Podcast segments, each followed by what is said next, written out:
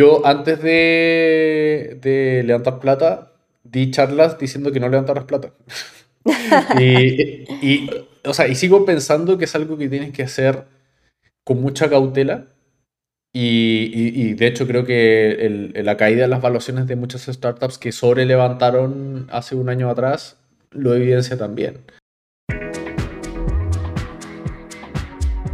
Hola, bienvenidos a Escalables un programa en vivo donde conversamos con líderes que están impactando el ecosistema emprendedor en Latinoamérica.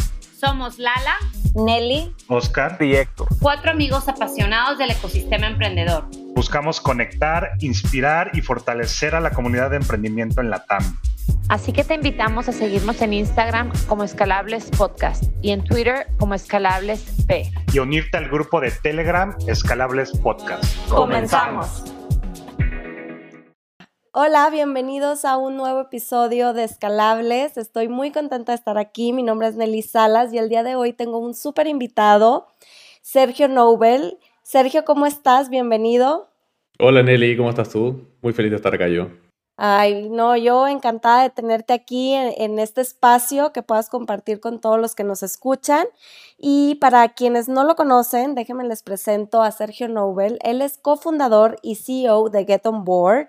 Y bueno, Sergio es diseñador, formado en transformación digital y especialista en User Experience por más de 15 años. Yo creo que incluso antes de que hoy en día conozcamos el término de User Experience, que está mucho de moda, pues Sergio ya lo domina desde hace más de 15 años. Él es exfundador y CEO de la sucursal de Continuum en Perú, la cual hizo crecer a más de 500 mil dólares de ingresos anuales. Es co-creador de Scope Canvas, también es ex contratista de McKinsey Digital Labs y ha publicado muchos artículos en Mashable, The Next Web, UX Magazine. Y bueno, como les digo, Sergio es cofundador y CEO de Get On Board. Es la plataforma líder de reclutamiento que conecta startups y empresas tecnológicas increíbles con los mejores profesionales tecnológicos de América Latina y la cual forma parte del batch número 26 de 500 Startups San Francisco. Entonces, bienvenido Sergio, qué gusto tenerte por acá. Y pues bueno, yo hice una breve introducción, pero me gustaría que tú con tus propias palabras nos platiques qué es Get On Board y cómo funciona. Muy bien, muy bien. Eh, Get On Board es una plataforma de reclutamiento especializada en tecnología y cuando digo plataforma lo digo desde la perspectiva más amplia posible porque en el mundo del reclutamiento la verdad es que encuentras todo tipo de productos y servicios y la gran parte de lo que tiene que ver con el reclutamiento en tecnología está dominado por headhunters. De una u otra forma, eh, tienes algunos headhunters un poquito más modernos que otros, que están un poquito más anclados a una plataforma digital que otros, pero mm, lo que no hay mucho es una plataforma que esté especializada en el reclutamiento digital y que sea una plataforma abierta. O sea, que no hayan intermediarios, que los datos, los profesionales, los candidatos, la base de datos esté abierta a cualquier empresa que quiera justamente encontrar talento digital en Latinoamérica. Eh, Board empezó así, empezó como un portal de empleos muy pequeño, ha ido creciendo un montón, eh, le hemos ido añadiendo muchos servicios y, y complementos al producto, que al final nuestra visión es que sea el sistema operativo de las áreas de reclutamiento tecnológico, donde puedan llevar su proceso de selección, encontrar a los candidatos, tener insights interesantes sobre el mercado laboral y los salarios, y que básicamente todo lo que tiene que ver con el proceso de atracción de talento lo puedan llevar en Get On Board sin intermediarios. Y utilizan, eh, investigué que utilizan un tipo de algoritmo, ¿verdad? Para encontrar ese perfect match entre la vacante y el que está aplicando. La verdad es que yo prefiero mm, no, no sobredimensionar mucho ese algoritmo porque creo que en general los algoritmos en reclutamiento están un poco sobrevalorados. Eh, hay hartas plataformas que dicen que con inteligencia artificial van a encontrar el match perfecto. Lo que nosotros hacemos en realidad y usamos algoritmos que son más sencillos porque es importante que los algoritmos en reclutamiento tú los puedas explicar es muy tóxico y muy peligroso cuando el algoritmo que filtra candidatos es una caja negra. Es muy complicado. ¿Por qué? Porque por mucho que el algoritmo te entregue un match ideal, no tienes idea de quién estás descartando. Y eso es súper peligroso, especialmente porque la inteligencia artificial al final termina replicando lo que se ha hecho en el pasado. Si toda tu vida has contratado hombres de 25 años egresados de MBA y de las mismas universidades, adivina qué te va a traer como match.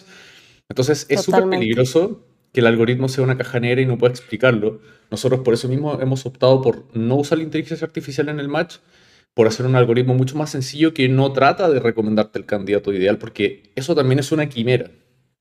Nosotros siempre hemos creído que es una decisión humana de la empresa con quién quieres trabajar, o sea, con quién te dan ganas de trabajar. Entonces lo que nosotros hacemos en realidad es facilitarte que puedas encontrar los candidatos que cumplen con esas expectativas y que cumplen con el perfil y no en base a si pusieron Stanford o pusieron MIT en el CV, sino en base a cómo les va en la plataforma. O sea, a qué empleos están aplicando, cómo les van esos empleos, si los descartan o no los descartan. Esas son las señales que nosotros miramos y las usamos exclusivamente para darle a las empresas un atajo y para darles a los candidatos un atajo, pero luego, ¿cuál es el match final?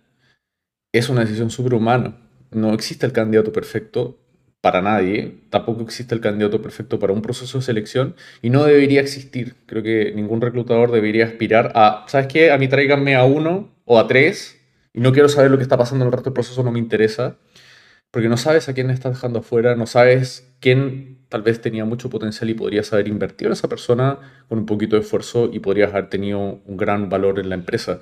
A nosotros mismos como Get On como empresa, nos ha pasado mucho de traer gente que terminó seis meses después o un año después en un rol absolutamente diferente para el cual se la contrató. Eso ha pasado no una ni dos, sino que por lo menos unas ocho o diez veces con diez personas diferentes.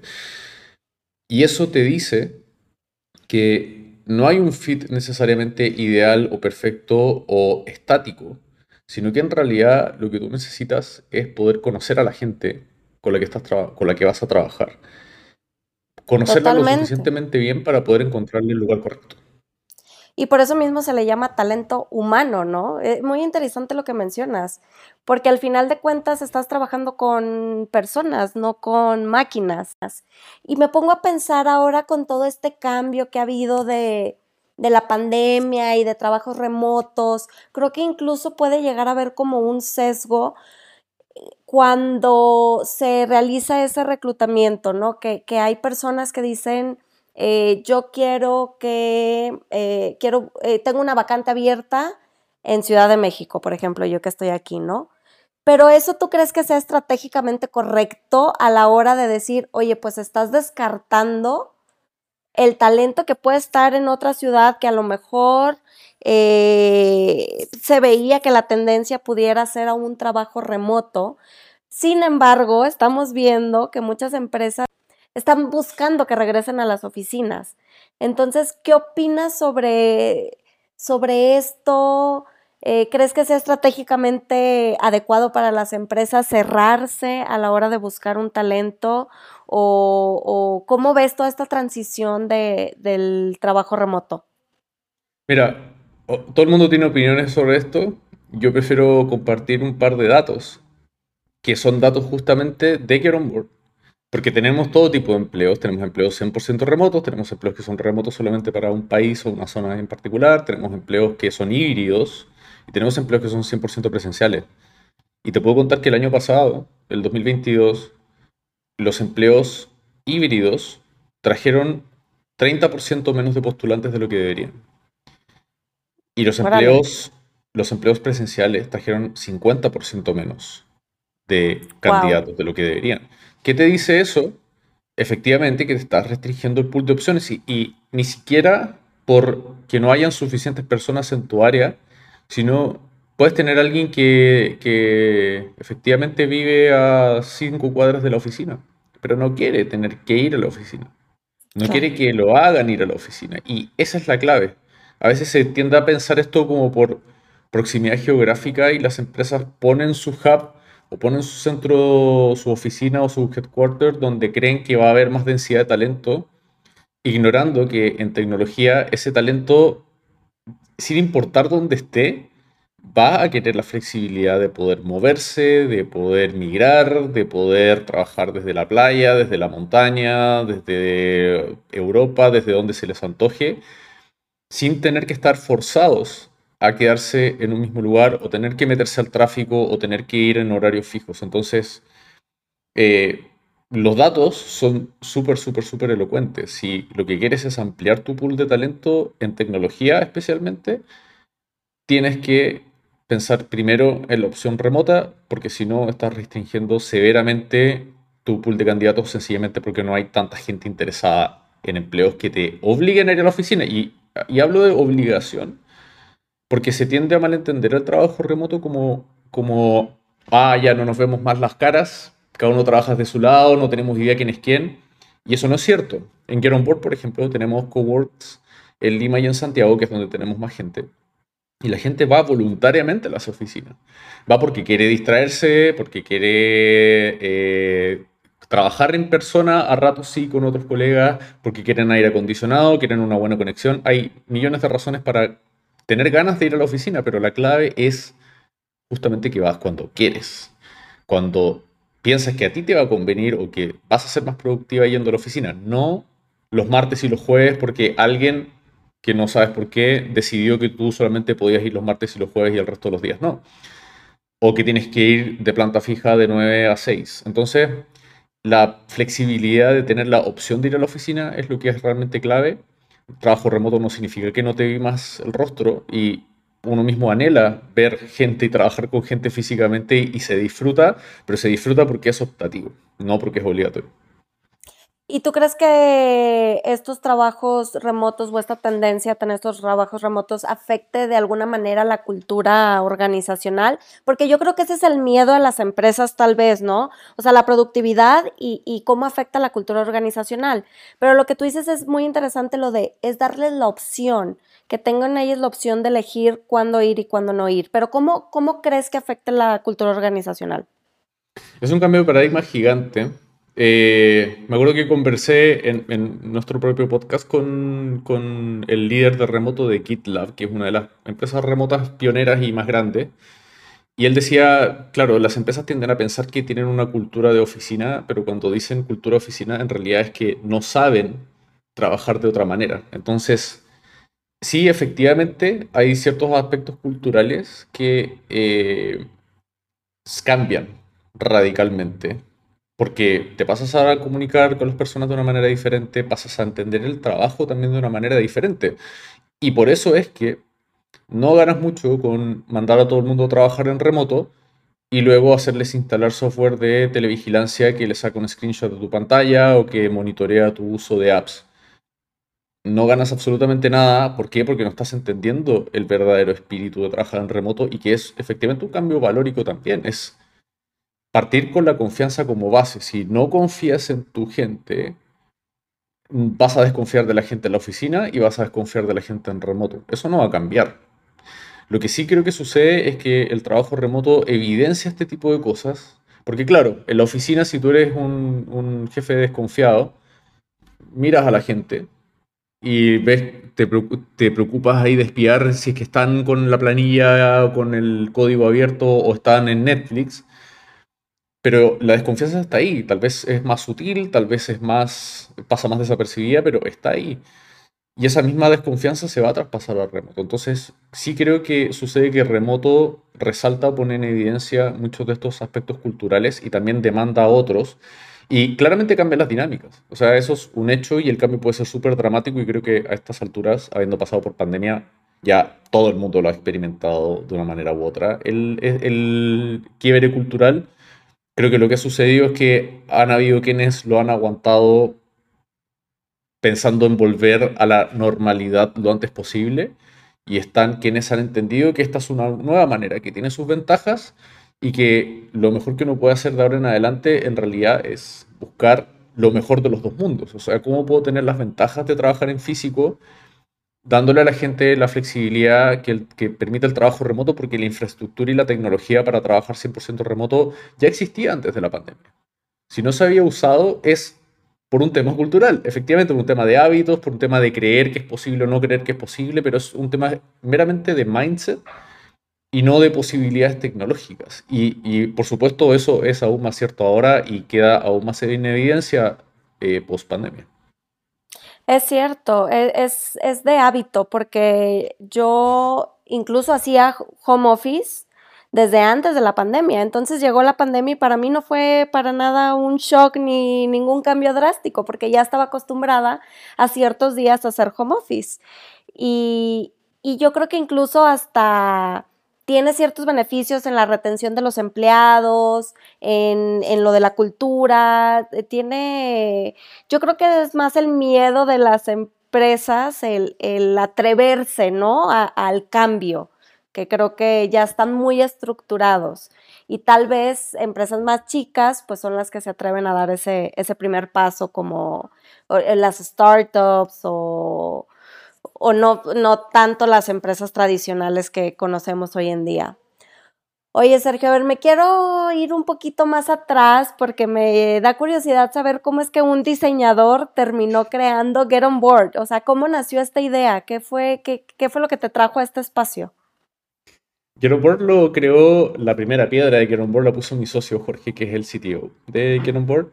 Y la verdad es que él hizo algo sin ninguna pretensión de transformarse en un proyecto ni menos en un negocio, era simplemente un, una hackathon de fin de semana para algo muy concreto y era que era el 2011, estaban llegando las primeras generaciones de, startups del programa de Startup Chile, que es un programa del gobierno, y esas startups estaban básicamente buscando gente chilena para contratar, para trabajar de programación, en diseño, etcétera, etcétera, para empezar a armar sus equipos. Entonces, Jorge eh, ya en, aquel entonces eh, había fundado Continuum y Continuum como empresa que desarrolla software como agencia de desarrollo de software estaba muy al centro de la comunidad, que era muy pequeña en ese tiempo, entonces todo el tiempo les preguntaban, oye, recomiéndame un programador, dónde puedo encontrar un diseñador, etcétera.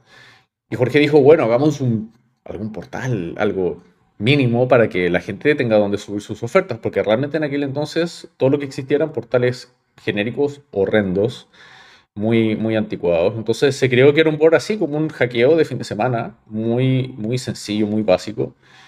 Y ahí quedó el proyecto dormido. A poco andar yo me sumé a Continuum, primero como, como diseñador UX, efectivamente. Encontré el proyecto de Get On Board y le dije a Jorge, oye, esto se podría transformar en algo divertido, te entusiasma que lo empecemos a empujar. Llevaba varios meses el proyecto andando en piloto automático y Jorge se entusiasmó. Y ahí lo convertimos en un, spin-off en 2012. O sea, ahí ya comenzamos a alimentarlo en nuestros ratos libres, sin, sin muchas pretensiones.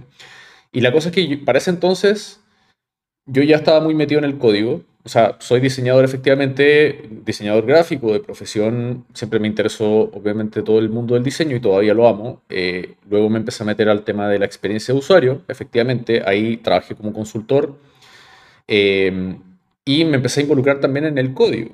Y eh, al involucrarme en el código, en el fondo disfruté mucho como meter las manos directamente en la experiencia, en lo que, con lo cual la gente trabaja.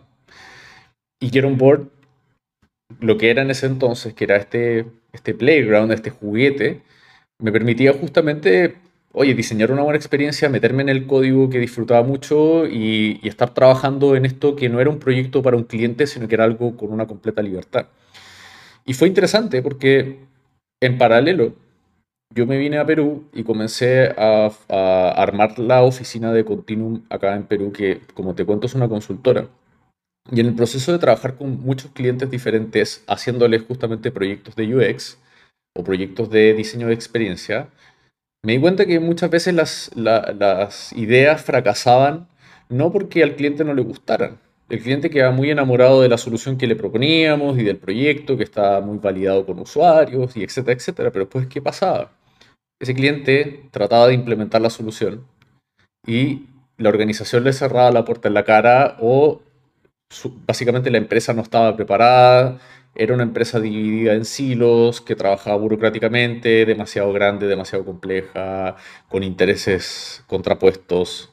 Millones de razones por las cuales la mayor parte de estos proyectos terminaban o cancelándose o degradándose y finalmente no entregando la experiencia que habíamos planeado originalmente. Y ahí empecé a darme cuenta que si quieres hacer una buena experiencia, no basta con tener un bonito diseño y con tener un flujo bien pensado, tienes que tener una organización completa que lo soporte, porque el servicio al cliente es importante, porque el, desarrollo del producto digital es importante, porque al final la experiencia son millones de puntos diferentes de contacto que no son solamente lo digital, que no son solamente la interfaz. Entonces, me empecé a entusiasmar con, ok, si realmente se quiere hacer una buena experiencia, tal vez hay que hacer una organización que produzca esa experiencia y, por ende hay que diseñar la organización. Y como en paralelo que Board seguía y seguía creciendo, nos empezamos con Jorge a entusiasmar con la idea de que, bueno, Board puede que sea ese proyecto que además comenzó a crecer orgánicamente, comenzó a llegar dinero. Nos demoramos un par de años, la verdad, en, monetizar, pero sí comenzaron a llegar los clientes de pago y el tema comenzó a crecer y nosotros todavía dedicándole nuestros ratos libres. Entonces, en el 2018 ya llegó el punto donde dijimos, ok, Get On Board tiene mucho potencial, tal vez empezamos tempranamente, pero ya está llegando el momento para esta plataforma. La demanda por cargos en tecnología está creciendo cada vez más. Nadie está haciendo esto en Latinoamérica como lo estamos haciendo nosotros. Tenemos la chance de trabajar en esto como nosotros siempre hemos querido, hacer el tipo de producto que siempre hemos querido hacer, tomando las decisiones que siempre hemos querido tomar y armando el tipo de empresa que siempre hemos querido armar.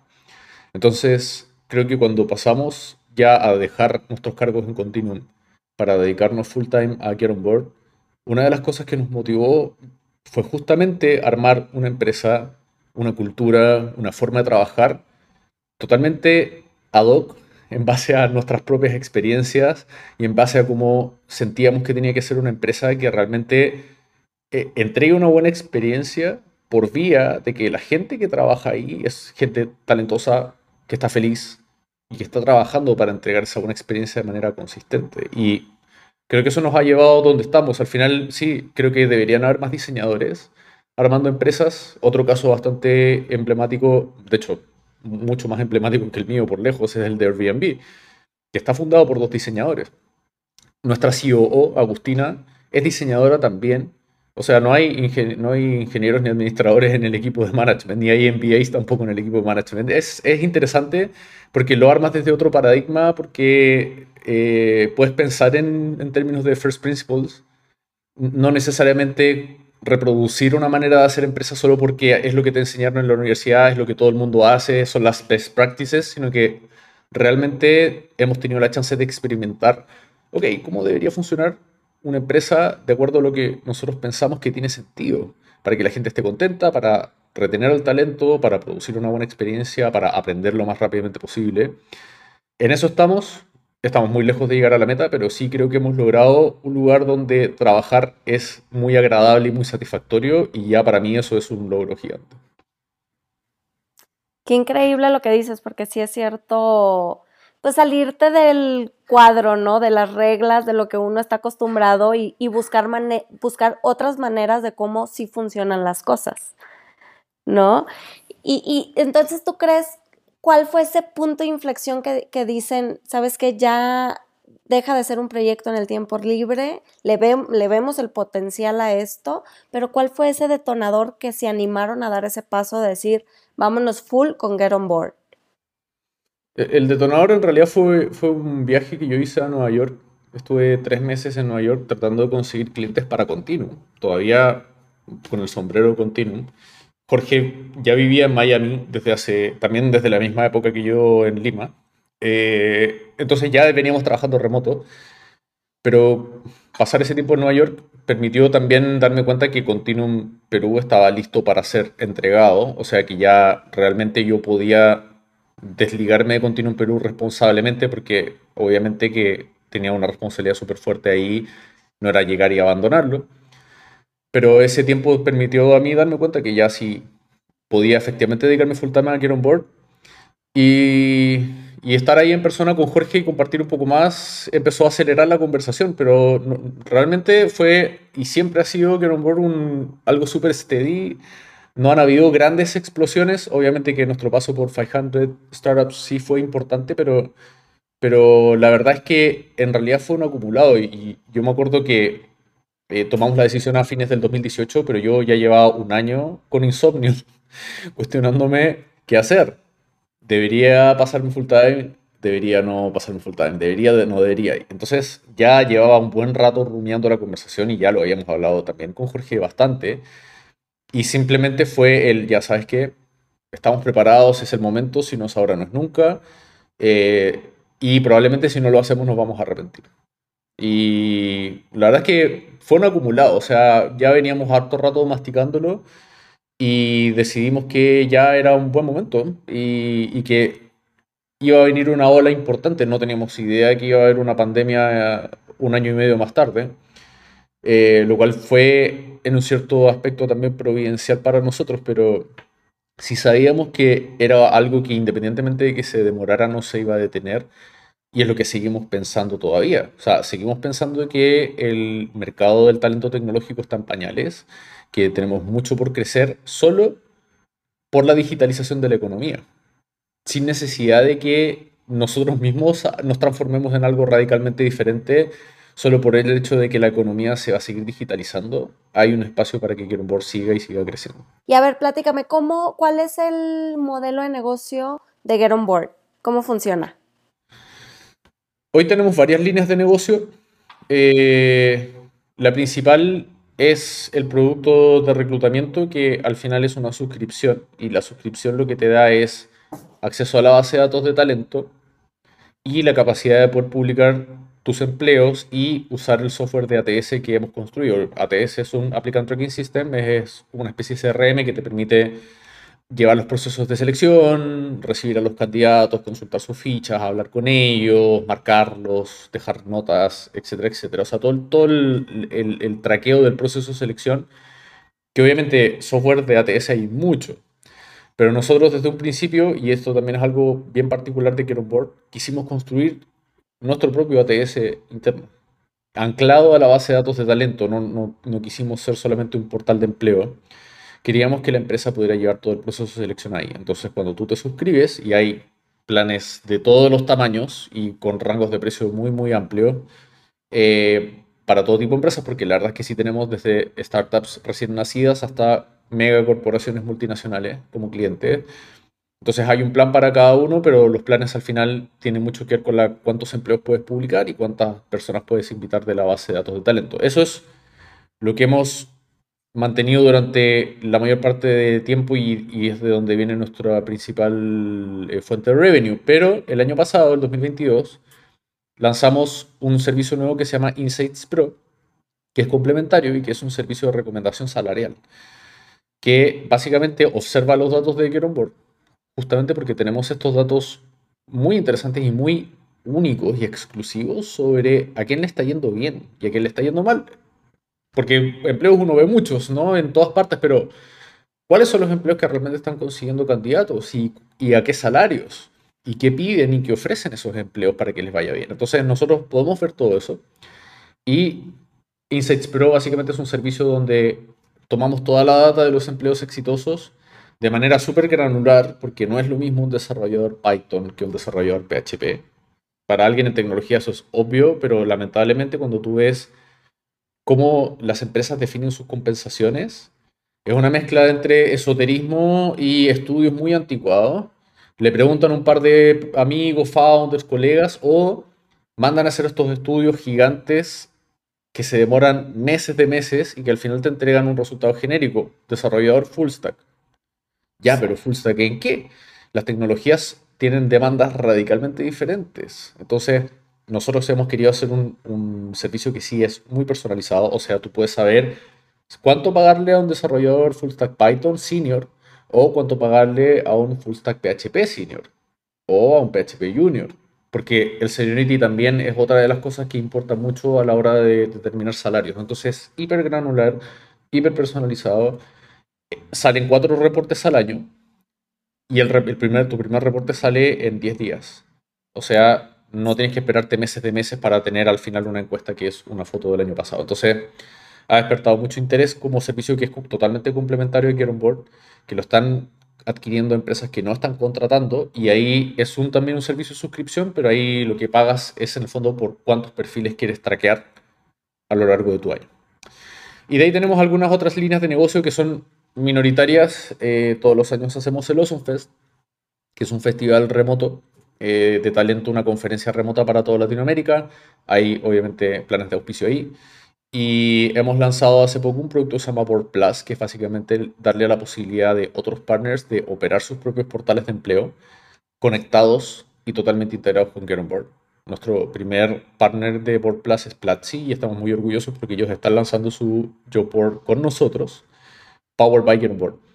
Y ahí hay otra línea de negocio que obviamente es secundaria, pero también es importante y va alimentando todo lo que estamos haciendo. Y todo se basa justamente en la, en la escalabilidad de la plataforma y los datos core que nosotros tenemos. ¿Y cuántas personas tienen registradas y cuántos eh, clientes o empresas tienen registrados? En estos momentos llevamos para el medio millón de profesionales registrados a lo largo de toda Latinoamérica. Eh, hay más o menos como 10.000 empresas y se han lanzado un poco más de 30.000 procesos de selección. Y esos profesionales han enviado más o menos un millón y medio de postulaciones a través de Board. ¿Y cuáles son tus principales países en donde están posicionados? Chile, Perú, Colombia, Argentina y México eh, se van repartiendo la torta. Empezamos en Chile, Chile sigue siendo todavía uno de los mercados más potentes, pero la verdad es que México, Colombia, Perú y Argentina han ido equiparándose bastante rápidamente y hoy hay un mix bien importante de eso, pero la verdad es que tú en Get puedes encontrar candidatos de todas partes y justamente de países tal vez con mercados un poco más pequeños, a veces te llevas la sorpresa de encontrar a alguien.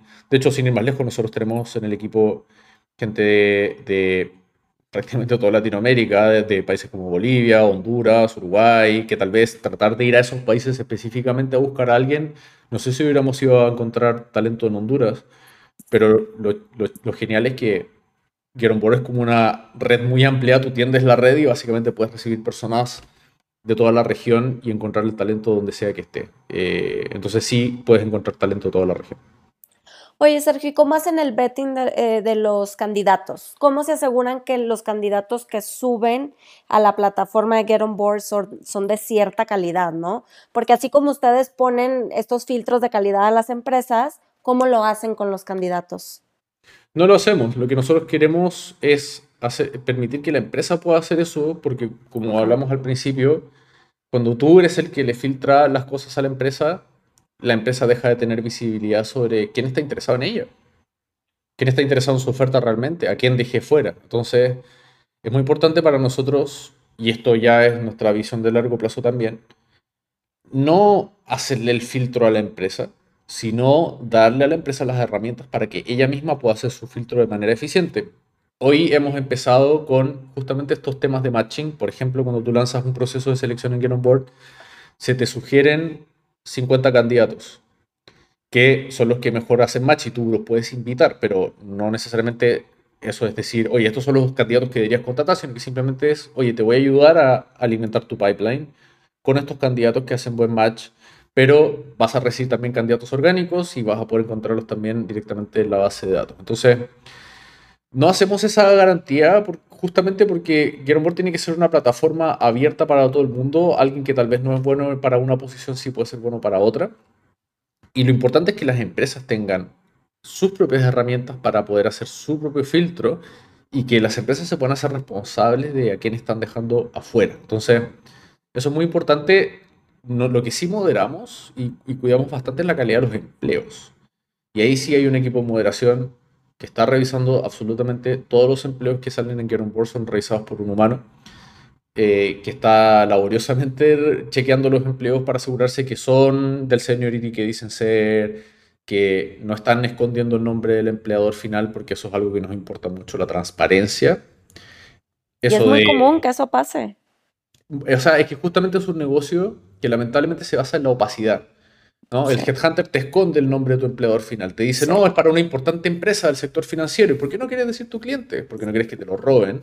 O porque estás tratando de mandar el mismo perfil a muchos clientes diferentes también. Entonces, hay un juego ahí y, y cobran fees muy caros en base a la opacidad, en base a que tu cliente no sepa. Y eso a mí me parece muy tóxico. Entonces, justamente, lo que queremos es que la empresa tenga el control de quién está aplicando su empleo y nosotros sí les dando herramientas, y eso es parte obviamente del futuro de Get On Board, herramientas que sean escalables y que dentro de tu mismo proceso de selección tú puedas aplicarles tests, puedas aplicarles distintos tipos de filtros, conocer más de su perfil y llevar tú mismo el proceso y tú, tú misma sepas a quién estás dejando fuera y por qué razones estás dejándolo fuera y, y haya accountability y los profesionales puedan recibir eso también como feedback de vuelta. O sea, que tú puedas saber cómo te está yendo. Y de hecho, hay una funcionalidad en Get On Board que se llama Coach, que es para los profesionales y que va informándote de los patrones que vas teniendo a través del tiempo a medida que vas aplicando empleo. Si te descartan mucho por una razón en particular, Coach te dice, oye, por si acaso, hay hartas empresas que han marcado tu postulación como que, no sé, vives fuera del país, o no cumples con los requisitos o no cumples con el seniority. Entonces te va dando un feedback que las empresas no te dan y te lo da de manera agregada, entonces tú puedes ir detectando patrones. Todo eso sucede porque es la empresa la que lleva su filtro, no nosotros. Y eso a mí me parece muy, muy, importante y es un cambio en, en cómo suele funcionar el mercado de reclutamiento. Interesante. ¿Y qué opinas de la oportunidad de talento tech que hay en Latinoamérica versus pues todo este talento tecnológico que existe en los países como India, Pakistán o inclusive Canadá. ¿Cómo, cómo está Latinoamérica? Es bien interesante. Eh, creo que tenemos algunos aspectos de países desarrollados y otros aspectos de países tercermundistas. Eh, que es básicamente Latinoamérica. O sea, es eh, tenemos eso, ¿no?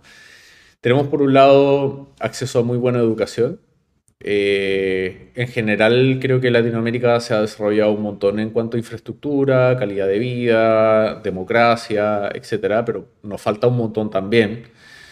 Eh, entonces, claro, ante países como India o, el tipo, los tipos de mercados que han sido tradicionalmente atractivos para las empresas estadounidenses, eh, va a depender mucho de lo que estés buscando. Claro, en India son miles de millones de personas, entonces solo por volumen es como van a aparecer gente, personas muy talentosas porque son muchos. Eh, pero creo que en Latinoamérica también tenemos un poco mejor de calidad educacional, pero estamos a años luz en cuanto a calidad educativa de países más desarrollados. Y, nos caemos en cosas básicas como la nutrición infantil, que impacta un montón en el desarrollo eh, cognitivo. Entonces, sí, efectivamente seguimos un par de niveles por debajo.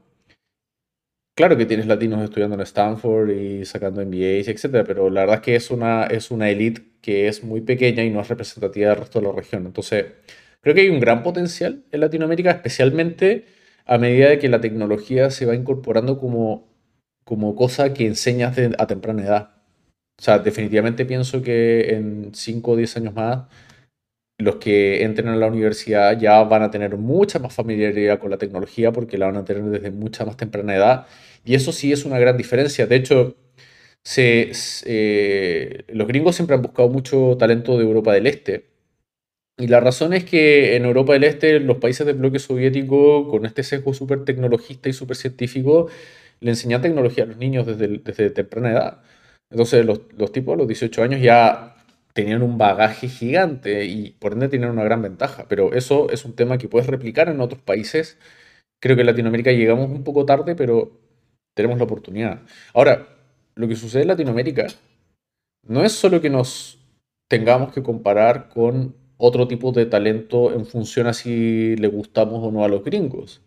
En Latinoamérica estamos generando startups, en Latinoamérica estamos generando tecnología, en Latinoamérica estamos construyendo innovación también y mucha de esa demanda es interna y creo que a mí me llena mucho de orgullo que en Get On Board sí encuentras empresas gringas, pero encuentras un montón de startups latinas súper interesantes, muchas que son pequeñas, y hay gente que encuentra gente, no sé, de Venezuela o de Costa Rica que encuentra su trabajo soñado en una startup chilena de 10 personas que jamás se la habría encontrado y trabaja de manera maravillosa y es súper feliz, mucho más feliz que si trabajara en una gran corporación y no hubiera descubierto su oportunidad si no fuera por Get On Board. Entonces, creo que es importante entender que en Latinoamérica se están haciendo cosas muy interesantes en tecnología, que hay empresas y culturas de trabajo que no tienen absolutamente nada que envidiarle a Silicon Valley en, sofisticación, incluso en sueldo, eh, y que están disponibles para el talento latino en cuestión. Entonces creo que hay, hay una doble oportunidad para el talento latino,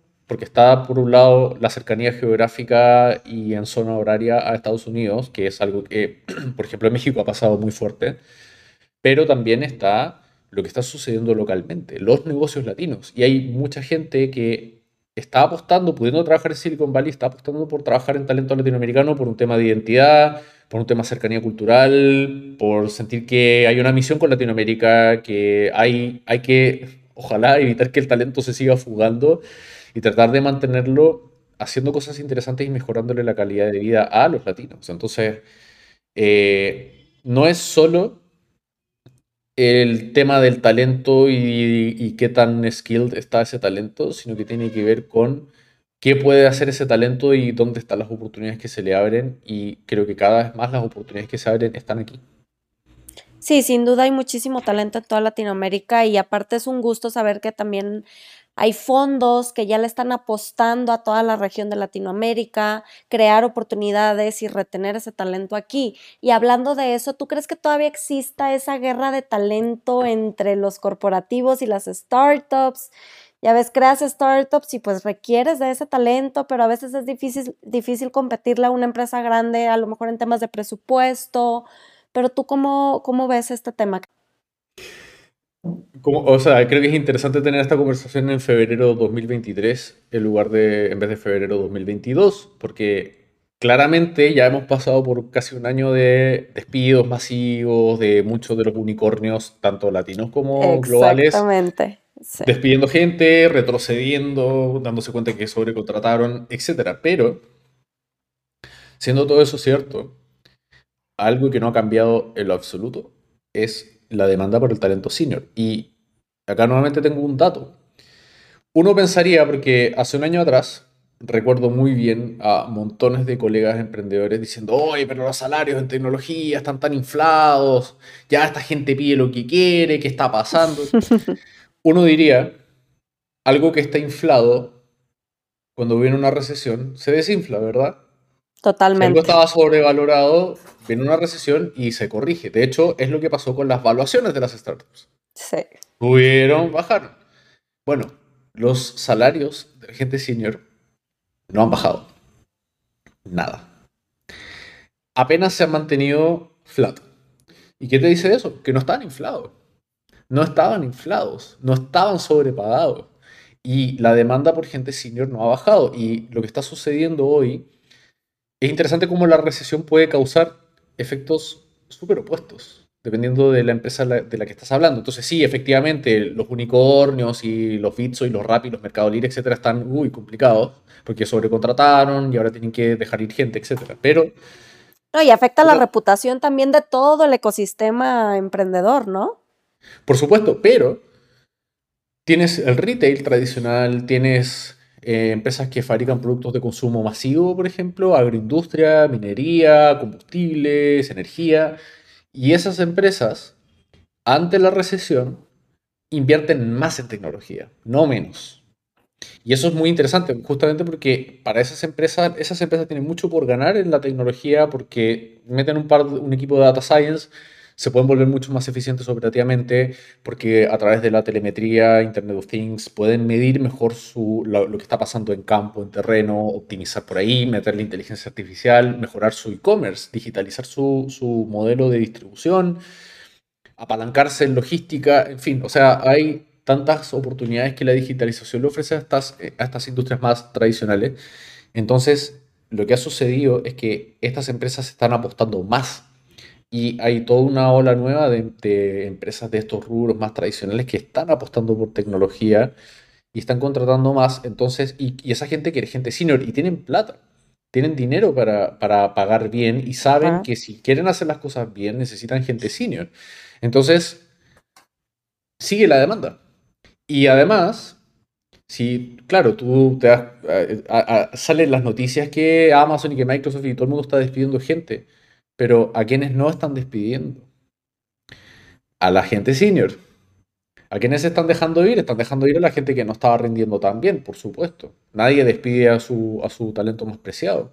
Justamente Totalmente. despides a la gente que tal vez no estaba rindiendo tan bien o que estaba un poco redundante para proteger a la gente que es realmente core. Y esa gente a la que cuidas es la gente senior. Entonces, el mercado hoy no está inundado de seniors, necesariamente. Se ha dinamizado un poco, sí, pero y, y se ha detenido el alza que parecía indetenible en 2021, sí, pero no se ha desinflado, no ha bajado. ¿Y eso qué te dice? Te dice que la demanda está igualita y que la oferta no ha aumentado mucho más porque no fabricas a un senior en seis meses. No, no es como que entras en un bootcamp sabiendo nada y en un año ya eres senior. No, es un trabajo largo, son muchas horas de vuelo. Entonces realmente no puedes forzar ni acelerar demasiado la entrada de más seniors al mercado y por el otro lado la demanda sigue y sigue y sigue y sigue creciendo porque tienes más y más empresas que quieren a esta gente y porque incluso las empresas que se han apretado el cinturón están cuidando ese talento también. Entonces sigue existiendo esta demanda para la gente senior, para la gente junior es otra historia. ¿Por qué? Porque siguen egresando personas de bootcamps, de cursos, de universidades, gente que está recién empezando en el mercado laboral. No hay tantas oportunidades para ellos. ¿Por qué? Porque las compañías tecnológicas que tal vez los hubieran contratado hace un año atrás no están contratando gente junior porque ya no se pueden dar el lujo de apostar a largo plazo ni de sobrecontratar. Y las empresas más corporativas que están efectivamente entrando a esta economía necesitan trabajar con gente senior, entonces tampoco están abriendo espacios para los juniors. Para los juniors la cosa está complicada. Nosotros sacamos justamente eh, todos los años un reporte anual de insights donde vamos visualizando las diferencias entre oferta y demanda en el mercado tecnológico. Y una de las cosas que pasa justamente, es, y lo muestran los datos, es tienes demasiada gente sabiendo JavaScript y te falta gente sabiendo tecnologías más corporativas como Java, Oracle, .NET. Todas esas tecnologías más corporativas que se están demandando full, bueno, resulta que no se enseñaban tanto los bootcamps o la gente no las prefería, prefería estudiar lenguajes más cool, más modernos, etc. Entonces ahí tienes un desbalance. Por ende, ¿hay oportunidades para un talento más junior? Sí, pero no los lenguajes que necesariamente estudiaron y ahí es donde hay que tratar de rebalancear. Y justamente nuestra intención al publicar estos insights es que la gente vea esos datos y diga, ándale, tengo que ponerme a estudiar Java rápidamente y tengo que dejar de, de- de seguir profundizando en JavaScript si es que quiero tener chances de, de encontrar un empleo antes. Entonces, está, está pasando eso, es un, es un esquema un poco extraño porque, como te digo, la demanda baja de un lado pero sube de otro y el efecto neto sigue siendo el mismo, sigue siendo una demanda muy, muy fuerte por el talento senior tecnológico. Órale. Oye, Sergio, cambiando un poquito de tema, eh, mencionamos hace unos momentos que Get On Board está, forma parte del batch de 500 Startups. ¿Qué los llevó a aplicar a una aceleradora? ¿Cuál fue ese valor agregado que les dio? Oh, eso es una, una muy buena pregunta. Eh, me gusta mucho esa pregunta, sobre todo porque yo antes de, de levantar plata, di charlas diciendo que no levantaras plata. Y, y, o sea, y sigo pensando que es algo que tienes que hacer con mucha cautela. Y, y- y de hecho creo que el- la caída de las valuaciones de muchas startups que sobre levantaron hace un año atrás lo evidencia también, que puede traerte un problema para el futuro. ¿Por qué decidimos hacerlo? Eh, ¿por qué decidimos levantar plata? Porque otra- algo que no te mencioné fue que nosotros estuvimos totalmente bootstrapped hasta el 2019. O sea, los primeros ocho años de existencia de Get On Board como proyecto fueron exclusivamente con capital autogenerado. Eh, ¿por qué decidimos cambiar esa historia y empezar a levantar plata y, y meternos un programa de aceleración? Porque nos dimos cuenta que estamos listos para escalar. Eso creo que fue una primera cosa. Y ya habíamos aprendido lo suficiente como para poder aplicar esos aprendizajes a una escala mayor. Y realmente era el dinero lo que se estaba interponiendo en poder hacerlo más rápido. O sea, ya teníamos clientes de pago, pero y podíamos mantener un equipo muy pequeño, pero no era suficiente para realmente llevarlo a un siguiente nivel. Entonces, esa fue una de las cosas y otra de las cosas es que una aceleradora te abre realmente a un mundo diferente. Creo que era especialmente cierto de los programas presenciales y nosotros tuvimos la suerte de formar parte del último batch presencial de, aceleración. De ahí todos los siguientes pasaron a ser remoto. Aplicamos a Y Combinator, aplicamos a 500 Startups San Francisco y aplicamos a Techstars. Con YC no nos fue bien, eh, y, pero con Techstars y con 500 nos fue muy bien. Y llegamos en ambos casos a la fase final, final donde teníamos interés de ambas. Y nos terminamos decidiendo por 500 porque también está involucrado 500 Latinoamérica. Y entraron juntos. Y la propuesta que nos hicieron fue conjunta. Y eso para nosotros era inigualable por nadie más, justamente porque tenemos ese híbrido de ser una empresa que es latinoamericana, que trabaja con talento latinoamericano, pero que tenía ambiciones globales. Y hoy en día 500 Latam es la red que es más cercana a nosotros, es la red con la cual tenemos una interacción más intensa, eh, de la que participamos más frecuentemente, donde están muchos de nuestros clientes y partners, vienen de ahí. Entonces, creo que tuvimos un deal muy, muy único y muy ventajoso porque tuvimos obviamente las condiciones de deal de 500 Global y fuimos parte de ese programa y estuvimos en San Francisco y compartimos con startups de todo el mundo, pero también quedamos anclados a una comunidad muy relevante para Latinoamérica. Entonces, para nosotros fue un trato increíble y no lo podríamos haber obtenido en ningún otro lugar. Y yo le, recomiendo mucho a la gente, a los, a los emprendedores latinos que postulen a, a 500 Latinoamérica porque hay una red que es muy relevante para ellos si es que, si es que quieren operar en Latinoamérica. Si sus ambiciones son globales, tal vez puede valer la pena aplicar a otras, a otras aceleradoras. Pero sí creo que una aceleradora te abre la cabeza y creo que eso es lo más importante que es una aceleradora por ti. Eh, al menos en nuestro caso, porque sí es cierto que hay ciertas industrias que son hot y que en Demo Day te llueven los, los term sheets. No fue nuestro caso, a nosotros siempre nos ha costado levantar plata, mucho. Pero participar en una aceleradora y, al menos personalmente estar en San Francisco y ser parte de ese ecosistema te abre la cabeza, te sube los estándares, te ayuda a respirar un poco ese aire y, hay un intangible que es, difícil de describir porque no es como esta charla me cambió la vida o esta conversación me cambió la vida, es como el acumulado de cosas y estar inmerso en ese mundo realmente te ayuda a pensarlo y enfocarlo de mejor manera y vas agarrando millones de pequeñas buenas prácticas y de cosas que salen a veces conversadas. Oye, ¿qué usas de CRM? ¿O cómo manejas tu proceso de ventas? ¿O cómo hiciste para incorporarte? ¿En qué jurisdicción lo hiciste? Detallitos, detallitos que te van ayudando. Esa red de apoyo. Hay una red de apoyo y también eh, acelera literalmente en el sentido de que hay cosas que ya no tienes que aprenderlas tú a golpes porque ya alguien más se pegó esos golpes y te cuenta y hay una candidez también y una transparencia en contarte, oye, yo me equivoqué aquí, me equivoqué allá, no cometas tú ese mismo error. Y todo eso te va dando una cierta plataforma sobre la cual puedes efectivamente aprender más rápido. Creo que lo que realmente se acelera en una aceleradora es el aprendizaje. Eh, y para mí eso es muy valioso. Sí, totalmente. Y fíjate, eh, lo que mencionas se me hace una lección súper valiosa de decir, eh, hoy en día estamos acostumbrados a que desde la idea ya están levantando capital, ¿no? Y decir, oye, espérate, bájale dos rayitas, trata de, de utilizar todos los recursos que tengas disponible a tu alcance y ya cuando de plano no, ya no puedas con esos recursos y necesites más capital para poder crecer y escalar, ahí sí sería el momento de, de, levantar capital. Entonces ustedes que dices, oye, ocho años después de emprender levantamos capital, ¿ustedes creen que, que levantaron a buen momento? ¿Pudieron esperarse más? ¿Creen que debieron haber levantado capital antes? Hoy, eh, la pregunta de qué podría, de los universos paralelos. Eh, pienso que fue el momento correcto. Eh, que podría haber sido un año antes, sí, podría haber sido seis meses después, probablemente sí, pero sí creo que fue el momento correcto y sí fue providencial haber participado de, una aceleradora justo antes de la pandemia. O sea, ahí sí creo que me hubiera arrepentido si es que hubiéramos tomado un programa 100% virtual, porque sé de lo que me hubiera perdido. Em, pero, a ver, hay algo que no se habla mucho en, en el mundo startup respecto a eso de, oye, hay alguien que levantó plata con un PowerPoint. Sí. Sí, sí, escuchas esa historia.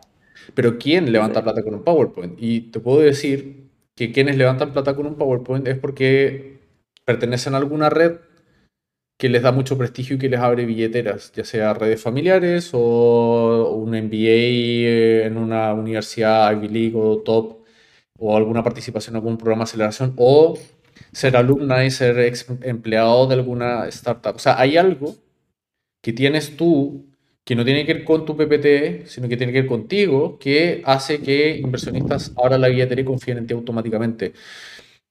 Probablemente si yo estuviera en esa situación hubiera aceptado la plata, porque hubiera sentido que sabía qué hacer con esa plata. No, no, no, no quiero, no quiero mentir en eso y, y, creo que quienes lo hacen, justamente lo hacen porque pueden. El tema es, es precisamente que no, no se habla mucho de esto, que no cualquiera puede.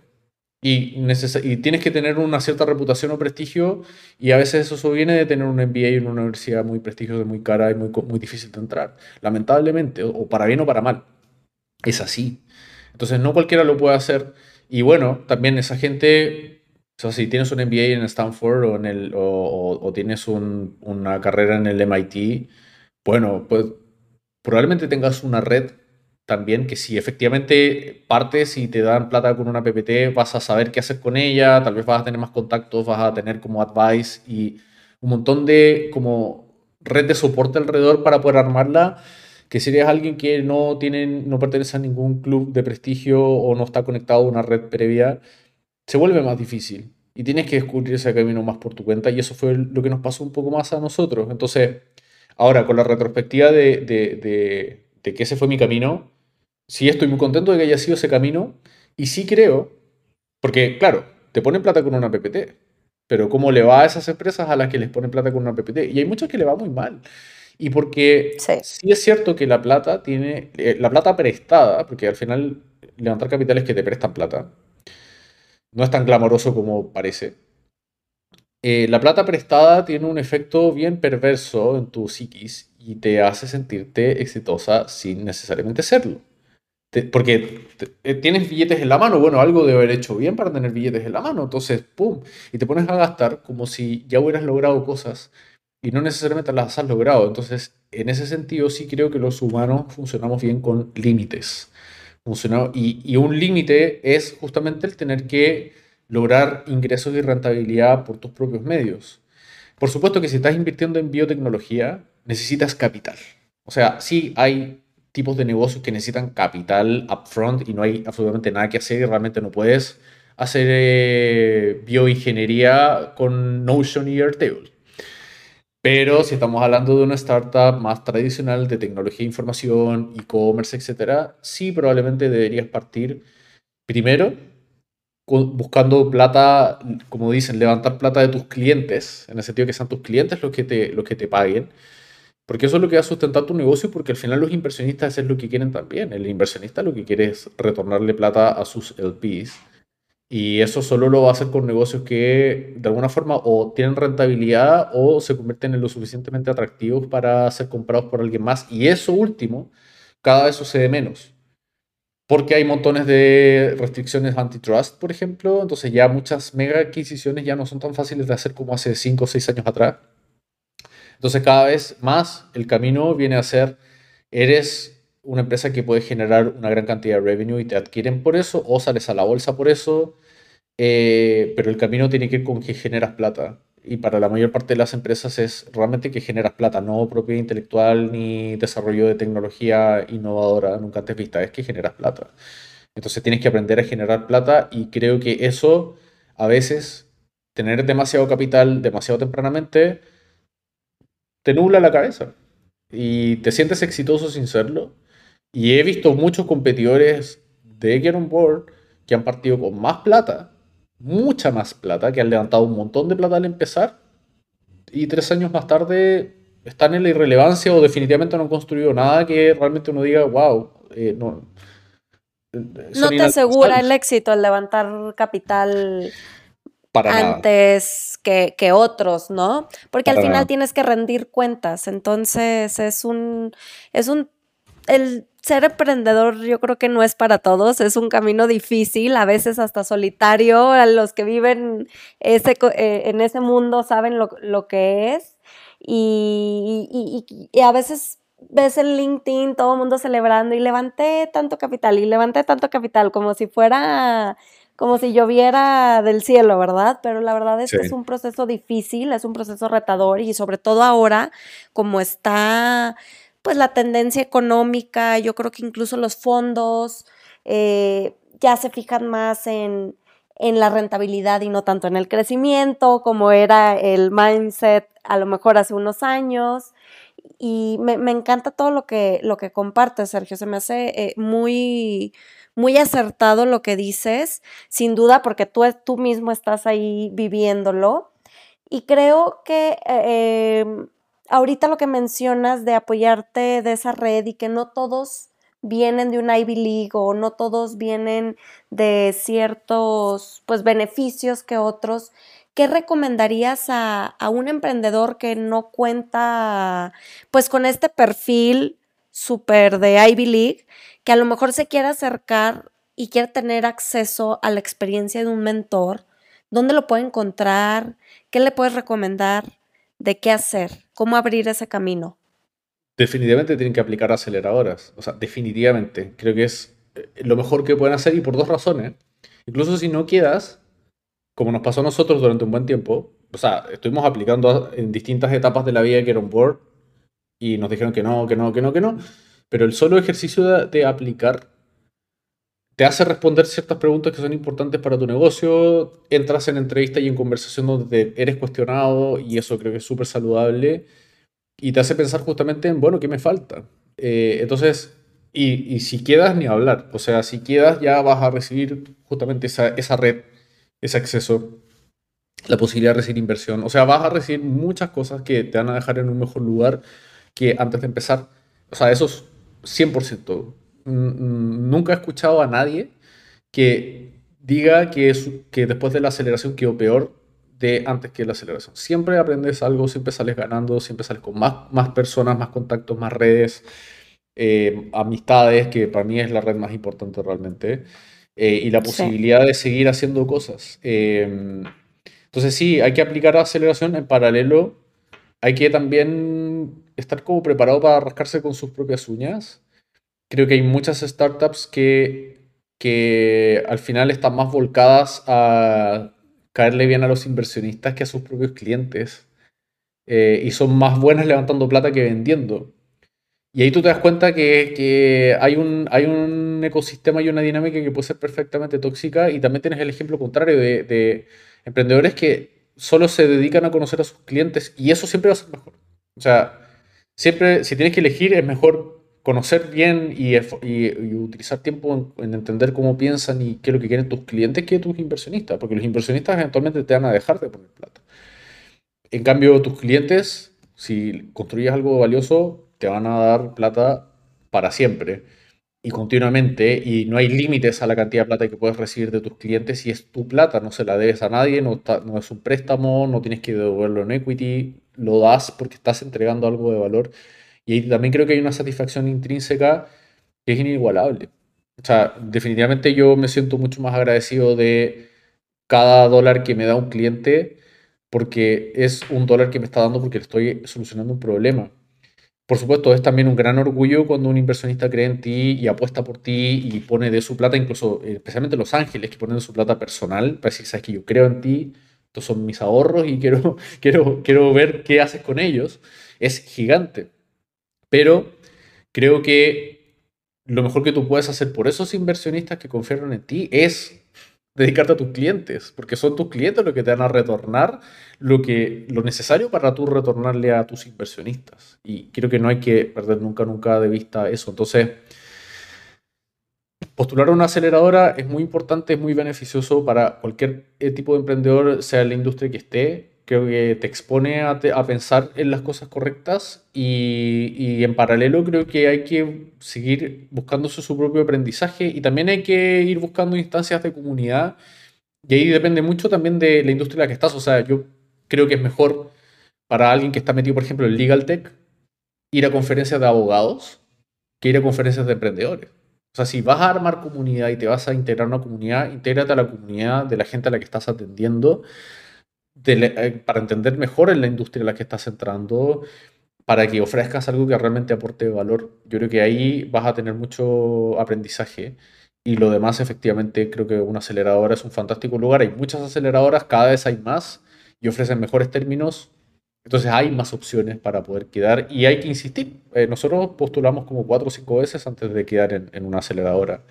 Creo que el proceso de aplicar, insistir, mejorar, no perder las esperanzas, no dejar de, no perder la resiliencia, creo que eso eh, también es un skill muy importante para cualquier emprendedor. Sin duda.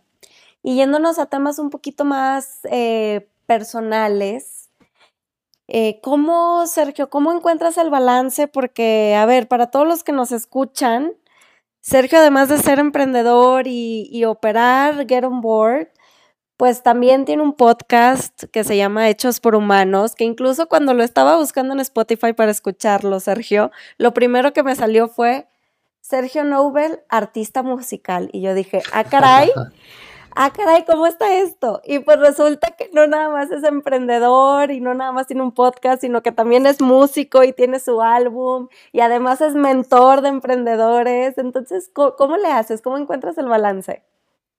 Eh, no siempre lo encuentro y creo que la edad me ha ido ayudando a entender qué es importante eh, y qué no. Pero creo que hay una primera cosa que sí he aprendido un montón y es que eh, tu emprendimiento sí es importante, pero no es tan importante. ¿Y por qué digo esto? Porque creo que a uno le pasa que dice, esta es mi pasión, mi vida es Get On Board, y me voy a morir acá, y acá estoy poniendo toda mi vida, y, terminas sacrificando relaciones, o familia, o descanso, o, tu salud incluso, y no vale la pena. O sea, y por dos razones, y esto es muy parecido a, a estos memes de, la, persona correcta nunca te hará llorar eh, y, todo eso, que es como eh, una buena empresa, un buen proyecto, no debería demandar que te inmoles o que sacrifiques tu vida para sacarlo adelante. ¿Por qué?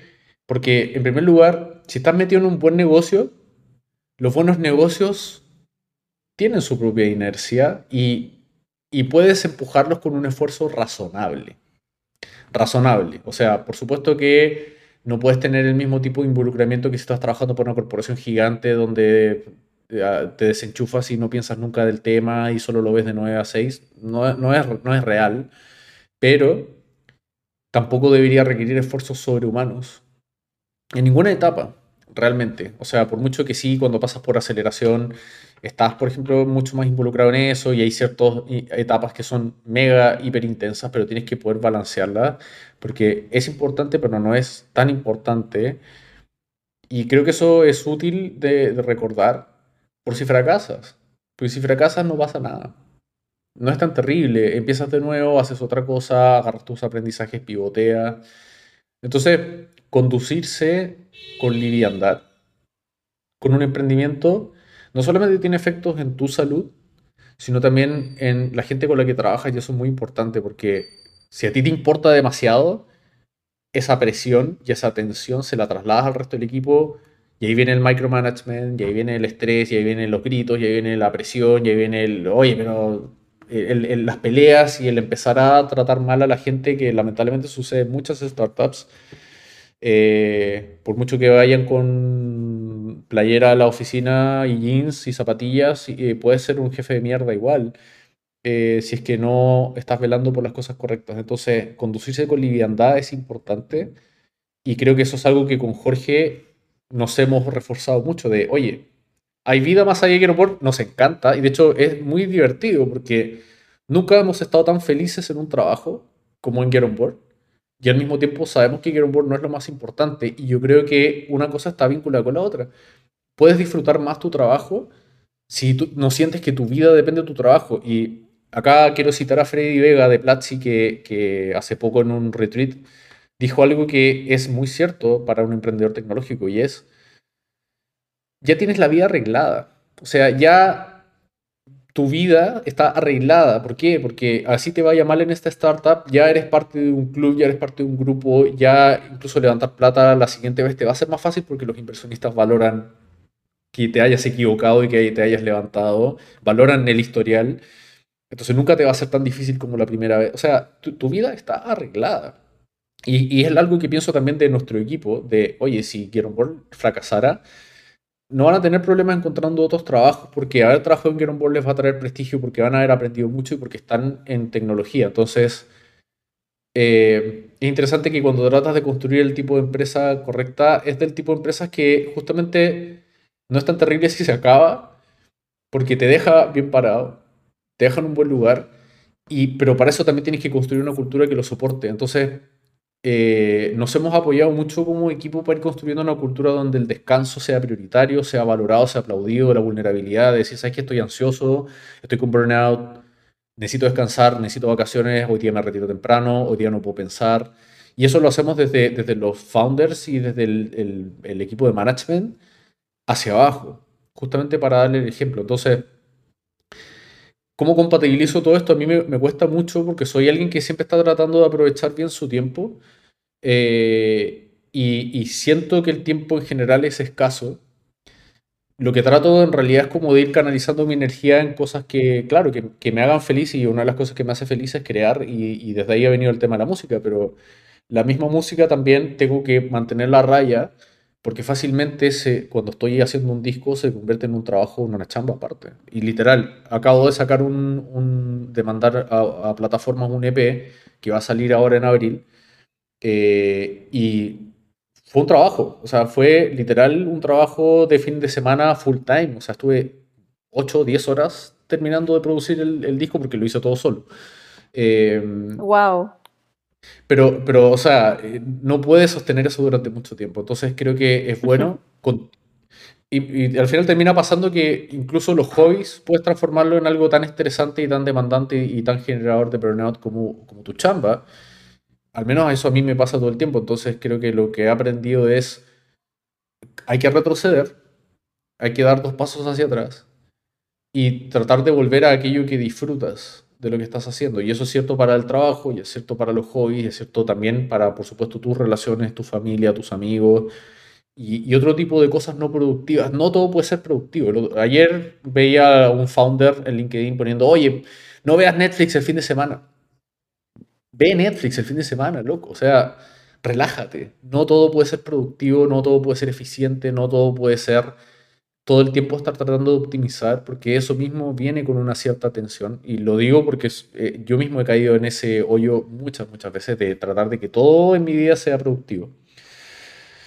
Al final creo que tiene que ver con darle espacio a las cosas importantes. Para mí el deporte y el ejercicio se han convertido en algo muy importante como factor que controla el estrés, apaga mi cabeza y tiene efectos en mi bienestar, en mi salud, en mi déficit de atención. Eh, eh, eh, es un buen guardián contra el estrés, es un buen guardián contra deprimirse, etcétera, etcétera. O sea, es del tipo de cosas que realmente te mantiene, mantiene tu equilibrio y tu salud bien. Entonces le he dado mucha prioridad a eso.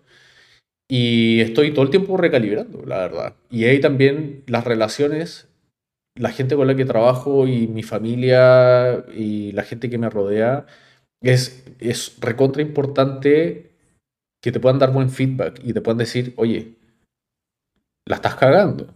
Oye, se te está pasando la mano. Oye, ¿qué está pasando con tu descanso? ¿Qué está pasando con tu salud? Tómate un break. Es bueno que tengas gente a tu alrededor que confíe en ti que te, y que te cuide. Y creo que es importante tener eso. Ojalá tenerlo en el trabajo, creo que es muy triste cuando no lo tienes y en Board hemos querido justamente construir como ese entorno de cuidado mutuo, pero es también importante tenerlo de tu familia, de tus seres queridos, de tu pareja, de la gente con la que estás, que puedan hacer eso por ti también y puedan ayudarte a frenar cuando tú no te estás dando cuenta. Y creo que eso es lo que me ha mantenido justamente en, en balance, el entender que eh, parte de lo que uno considera como éxito en la vida es disfrutar no solo hacia dónde vas, sino dónde estás. Eh, y en eso sí me considero exitoso. Eh, Get On Board está muy lejos de ser lo que podría ser, pero ya hemos logrado construir un lugar donde la gente está feliz, trabajando, disfruta, se entretiene, es entusiasmante, nunca es aburrido, donde tenemos un buen balance, donde hay una cultura saludable que cuida a la gente. Eso es éxito para mí, es un éxito completo. De ahí que el tema crezca a escala global o levantemos 25 mil millones de dólares, si le llegamos ahí, chévere, va a ser entretenido, pero, pero ya hay un éxito en, en construir un lugar donde quieres estar. independientemente de hacia dónde vayas o qué tan lejos llegues, construir un lugar donde quieres estar creo que es súper, súper importante. Es muy subvalorado en hacer una empresa, pero es una de las cosas que yo he venido más a valorar este último tiempo. El, lo importante es ser felices. Al final es eso. Sin duda, me encanta, me encanta todo lo que nos comparte Sergio. Y ya para ir eh, finalizando esta charla, que sin duda ha sido muy enriquecedora, eh, tenemos una dinámica de una sección de preguntas relámpago. Entonces te voy a hacer una serie de preguntas y me tienes que responder lo primero que se te venga a la mente, ¿vale? Bien, perfecto. Muy bien, a ver, em empecemos. ¿Para qué trabajo serías malísimo? Mesero y futbolista. Banda, banda o artista favorito.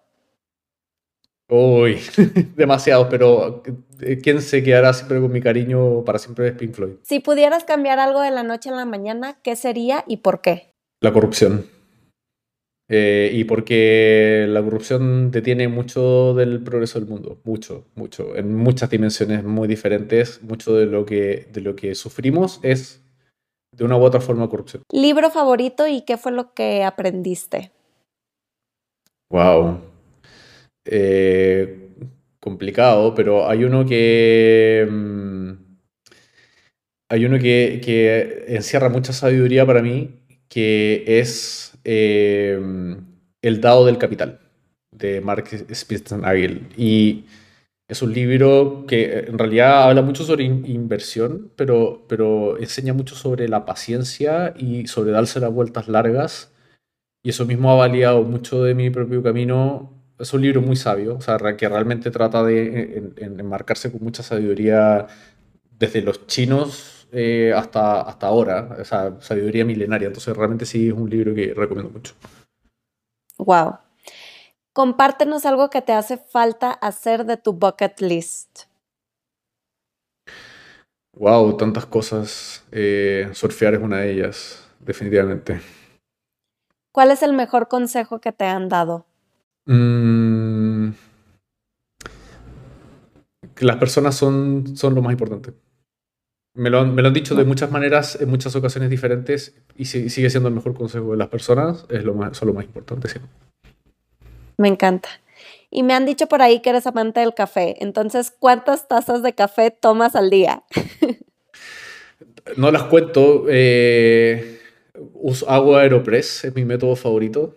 Eh, como diseñador me encanta y es muy rápido, muy sencillo y el café es delicioso. Eh, y usualmente me hago como tres expresos eh, al hilo y a veces me tomo dos de eso. Entonces pueden llegar a ser tres o seis expresos al día dependiendo del día. Órale. ¿Y sí, puedes dormir muy bien en la noche? No, no siempre, pero soy feliz en el momento. Muy bien, buenísimo. Sergio, pues muchísimas gracias por el tiempo, por compartirnos toda tu experiencia, los consejos. Eh, me, me encanta todo lo que nos compartes se nota la pasión con la que transmites todo lo que, lo que nos platicas, entonces agradezco muchísimo tu tiempo y pues muchísimas gracias, ha sido un gusto coincidir, un placer conocerte y pues deseo el mayor de los éxitos para ti y para todo el equipo de Get On Board. Gracias Nelly, gracias a los auditores de este podcast. Que llegaron hasta este punto, estoy muy muy honrado y gracias a ti por las preguntas, son muy buenas preguntas, eso no, no, es, no es fácil, es un talento especial el preguntar bien, así que agradezco mucho porque fue una muy buena conversación. Gracias, por escucharnos. No pierdas la oportunidad de platicar con nosotros. Síguenos en Instagram y en Telegram como Escalables Podcast. Y entérate de quiénes serán nuestros próximos invitados.